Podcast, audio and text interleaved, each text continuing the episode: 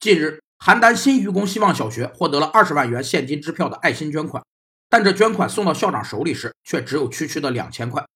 捐款仪式的组织者说：“二十万元的现金支票是一个演出道具，不应视为爱心捐款。这一切都只是一场慈善营销的演出。慈善营销是指企业通过慈善活动树立良好的社会形象，赢得社会公众的好感，进而给消费者带来正面影响。利用慈善活动进行营销，是企业公关活动的一种手段。”慈善营销可给企业创造多种价值。